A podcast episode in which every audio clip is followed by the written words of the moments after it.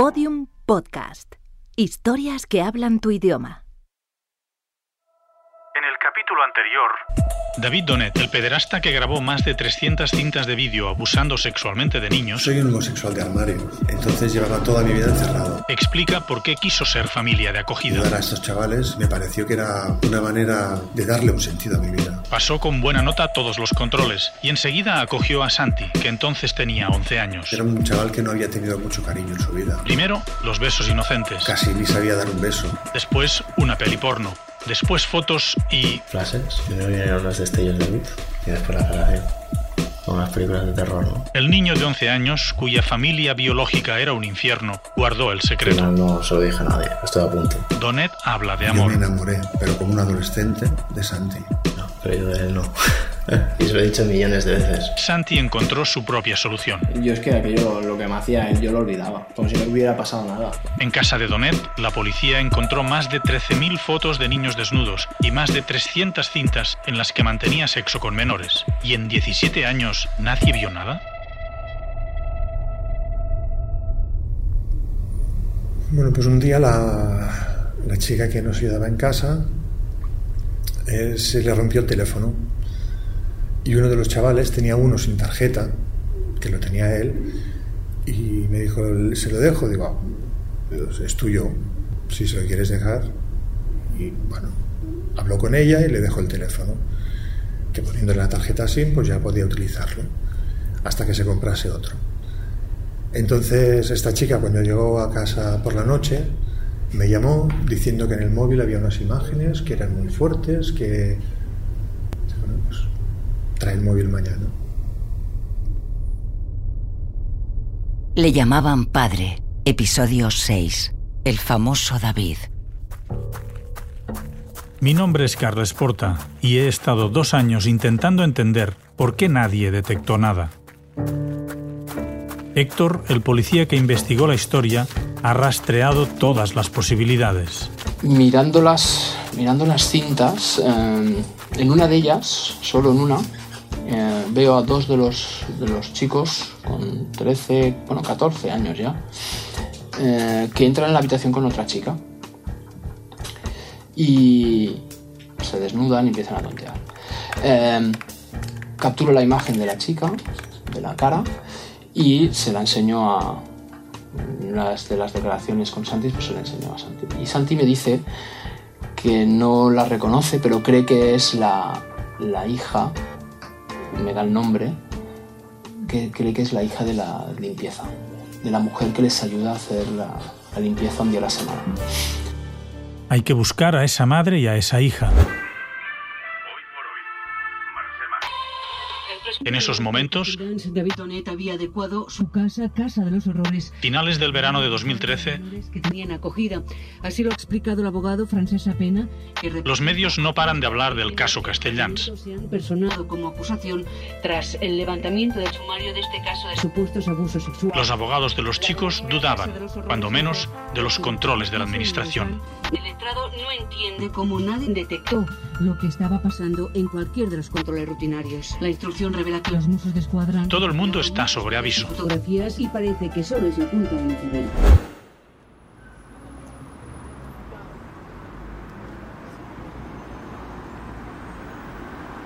Héctor cita en la comisaría a la mujer de la limpieza y a su hija. Suponía que la niña era la que aparecía en el trío, pero cuando llegan, Y entonces ellas las, las veo muy nerviosas. y él, al tiempo, y nada más verlas, se decepciona. No es la de las imágenes. Santi se había confundido. Le pregunto a, a la madre digo, si tiene que explicarme usted alguna cosa, ya que ha estado allí en esa casa un día por semana, muchas horas haciendo, ayudando a David a limpiar la casa. Recuerden, el policía escucha a las dos mujeres un mes después de haber detenido a Donet y de haber visto centenares de cintas. Y hay una mirada de complicidad entre las dos, como diciendo que lo decimos, no lo decimos, hay como un silencio allí y enseguida pues detecto que tienen algo de explicar, pero que no lo a explicar.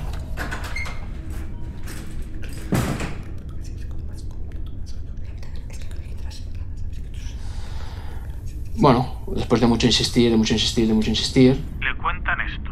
La niña un día se le estropea su teléfono móvil y decide pedirle a uno de los chicos que vivía en la casa un teléfono que tuvieran, porque en esa casa había teléfonos, había de todo, todo lo que querían en cuestión de videojuegos, teléfonos móviles y MP3. La chica le pide ese teléfono. La niña, curioseando en la carpeta de vídeos, observa que hay diferentes niños, entre ellos un chaval de 8 añitos, haciendo mmm, cosas bastante muy raras. Para entender lo que viene a continuación hay que trasladarse al momento en que esa historia sucedió, es decir, dos años antes de la detención de David. David no sale en ese vídeo. Solo salen cuatro de los críos, eran niños, dos pequeños y dos grandes, pero los grandes son menores de edad también. Hacían cosas que, que, que habían visto antes hacer o que les hacían. Un niño de 8 años no se explica por qué hacía eso. Su madre se escandaliza y se va a David a pedirle explicaciones. Esta chica cuando llegó acá haciendo que en el móvil había unas imágenes que eran muy fuertes, que pues, trae el móvil mañana. Le llevan las imágenes a David. Y cuando trajo el móvil, yo las vi y bueno, eran de este chaval manteniendo relaciones con otro y, y bueno, pues que hacía, había hecho fotos arriba a todos los pequeños, a los grandes, a todos, les había hecho fotos. Eh, claro, ella me lo dijo muy asustada y yo tampoco me iba a poner ahí a explicarle. David dice que, que es, son cosas normales, niños que vienen de, de casas desestructuradas y que él tomará cartas en el asunto y que lo intentará reconducir. Entonces le dije que bueno, pues que para ellos esto no era lo mismo que podía significar para ella. Que no se preocupara, que lo arreglaría todo. Para mí no tenía más importancia y punto. La señora de la limpieza y su hija se quedaron tranquilas. Nunca comentaron nada a nadie más. Y ella confió en él. Porque nadie dudaba de David Donet. A mí Sol Consol me, me, me, me hizo ver un señor con mucha vocación para dedicarse al cuidado de los niños. Y yo valoro mucho la vocación. Y él se veía una persona muy solidaria, muy vocacional. ¿Recuerdan a Montse Juvanteny? Es la presidenta de la fundación que tenía la responsabilidad de controlarle. Esa percepción que acaba de describir era la que tenía todo el mundo de David Donet. Mientras, él, con las imágenes del teléfono móvil, hizo esto. Entonces le devolví el móvil al chaval y dije que a ver, que esto no estaba bien. Que me parecía muy bien que si él quería tener relaciones con otro que fuese mayor, bueno, de los mayores, que era su problema, pero los pequeños, que aparecían en esas imágenes, que no tenían por qué formar parte de esto. Y entonces me dijo que vale, que lo entendía y que no pasaría más. Punto. Y ahí se acabó todo. Esas imágenes yo sí me las descargué al, al ordenador por, inconsciente y por, por gilipollas, porque no tiene otra explicación. En el trasfondo, pues claro, existe. Bueno, pues porque estaban ahí. Pues bueno, ¿cómo decirlo? En las fotos se mostraban excitados y se mostraban, y bueno, pues yo las quise ver bien, simplemente.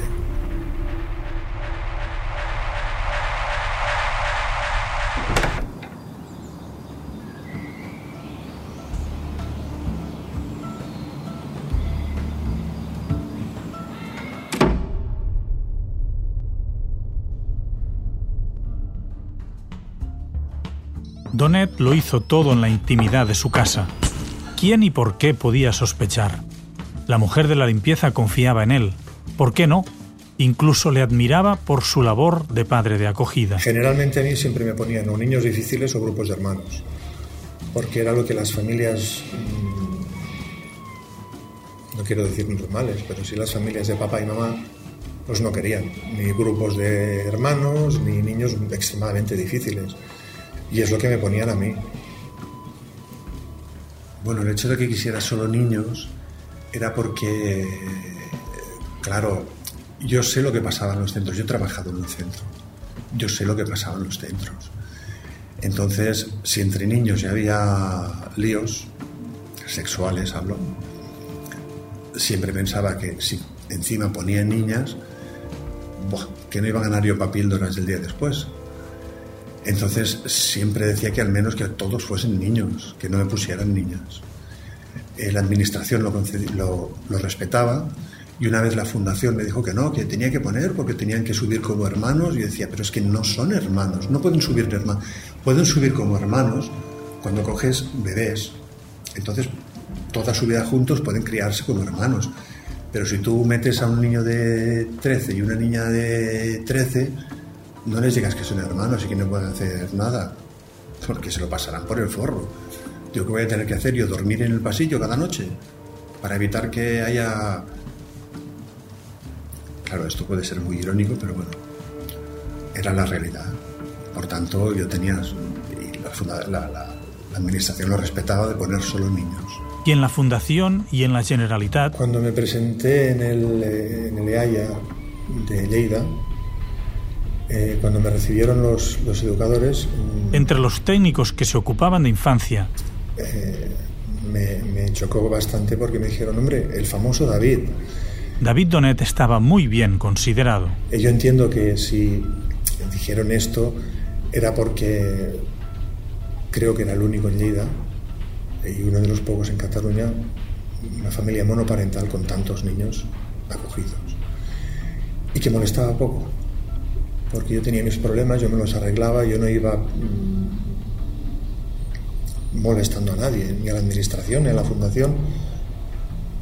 Entonces no, no, no molestaba, no les tenía ocho niños allí acogidos, en teoría bien, no molestaba para nada, pues claro, hablaban, supongo que hablarían, es, imagino que bien de mí. Recordemos que Donet, antes de ser aprobado como familia de acogida, pasó exhaustivos controles y en tres ocasiones diferentes. Nadie detectó nada. Ni lo vio la Generalitat, ni lo vio la otra entidad, ni lo vio. O sea, no lo vio nadie. Cuando Donet ya estaba en la cárcel, la percepción había cambiado. Sí, cuando ingresé, me, por orden del juzgado supongo, vinieron dos psicólogos a hacerme una valoración. Entonces, lo mismo, eran materias de preguntas, un test de inteligencia, de coeficiente intelectual, pim pam, las tonterías de siempre. Y ellos en su informe sí que ponían muy claro que daba todo el perfil de un pederasta.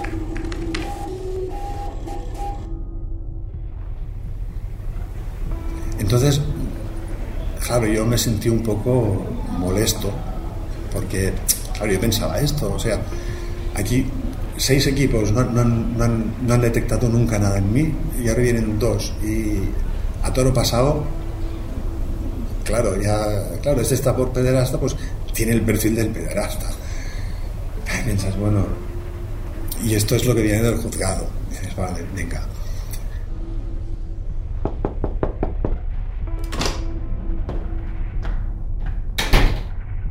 yo entonces hablé con la psicóloga de aquí cosa que le molestó por lo visto, y le dije que, que, bueno, que me molestaba que estos dos individuos mm, hubiesen dicho que yo tenía cumplía todo el perfil del, pederasta.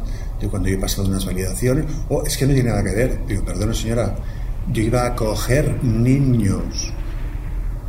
Si esta es funda la fundación o, o, la Generalitat o quien sea no, no, no busca ese perfil en las personas y más, siendo un hombre solo, en las personas que quieren acoger niños, digo, entonces el que tiene que estar en la cárcel son ellos, no yo. Todos sabemos que la vida da muchas vueltas. Santi recuerda que David quiso ser policía nacional. Él de hecho quería ser policía, ¿vale? La teoría la probó, ¿vale? No pasó las pruebas físicas, pero las, las psicológicas, el, el, estudio, todo lo, lo, aprobó. Y él se confió, ¿vale? De uno que estaba dentro, el que le ayudó, ¿vale? Le dijo, tranquilo David, que las pruebas físicas te haré que te pasen. Y al final el tío este no hizo nada y al David lo, lo echaron por las físicas. Y ya te digo, pues, ha tenido muchos contactos dentro de la Generalitat, dentro de los cuarteles. David tenía muchos contactos. ¿Y cómo puede cambiar la percepción que los demás tienen de ti? Y mucha gente apreciaba a David. Mucha gente, tú hablabas de David y David era una bellísima persona. Ahora no, ahora preguntas a alguien, David es un hijo de puta, pero bueno. Donet tampoco levantó sospechas con la tercera planta de su casa.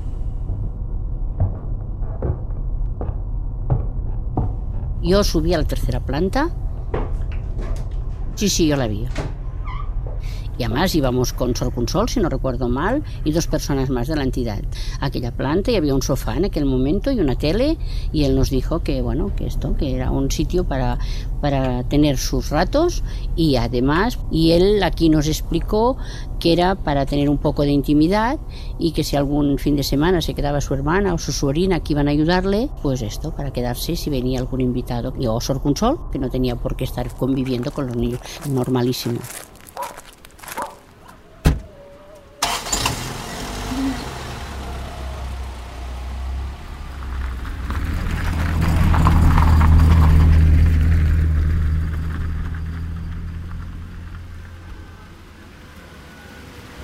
Cuando se descubrió el caso, estalló la polémica. Nadie quiso asumir errores. Todas las miradas se centraron en la Fundación Juvanteny, la encargada de controlar a David Donet los últimos años. Lo que se discutía era su capacidad de control, la calidad de su trabajo y el alcance real de la burocracia. Su presidenta, Montse Juvanteny, había guardado silencio hasta que habló conmigo. La ley no precisa qué se tiene que hacer. Solo preciso una cosa muy clara, que nosotros tenemos que hacer dos veces al año, semestralmente, un informe de cómo está funcionando la familia y los niños. Una evaluación continuada cada seis meses. Por lo tanto, mm, se sobreentiende que si tú has de hacer esta evaluación, has de ir allí, has de conocer a los niños, has de, has de hablar con los niños cada vez para ver qué, cómo han evolucionado, qué curso estás haciendo, cuántas te han quedado, eh, vas bien, vas mal, tendrás que repetir, no tendrás que repetir, lo que sea. Y esto se, se manda a fiscalía cada seis meses.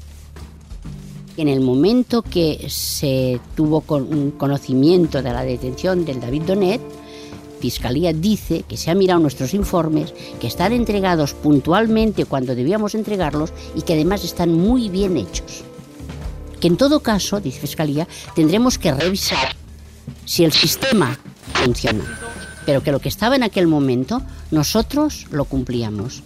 Y nosotros mmm, íbamos más de dos veces al año, mucho más. Visitar no significa descubrir. Cuando la policía rastreó el caso y habló con la señora de la limpieza, descubrió la dudosa eficacia de esas visitas en una situación como esta. Otra de las cosas que me sorprendió mucho de la declaración de la, de la mujer que ayudaba en la limpieza David era que me dijera que David a veces le llamaba y le decía, oye, a ver si puedes venir pasado mañana, porque de aquí tres días tengo una revisión. A mí eso me sorprendió muchísimo que avisaran a David con 3, 4 o 5 días de antelación de que venían a verle. Yo, cuando hacen una inspección en algún sitio, normalmente lo hacen por sorpresa. Le llamaban padre. En el próximo episodio, ¿cómo funcionaban esas visitas? ¿Alguien preguntó algo a los niños? ¿Qué es lo que protege al pederasta? El secreto la coraza que les pone a los niños es la del secreto, para él poder seguir actuando. ¿Qué ha pasado desde la detención, el juicio y la condena? ¿Dónde están y qué hacen cada uno de los protagonistas? Ver, yo sabía que lo que yo me pasa a mí no es normal, no porque simplemente no esté bien visto socialmente, sino porque creo que no está bien. Entonces sabía que tenía que ir a buscar ayuda. La intención estaba, no llegué a tiempo.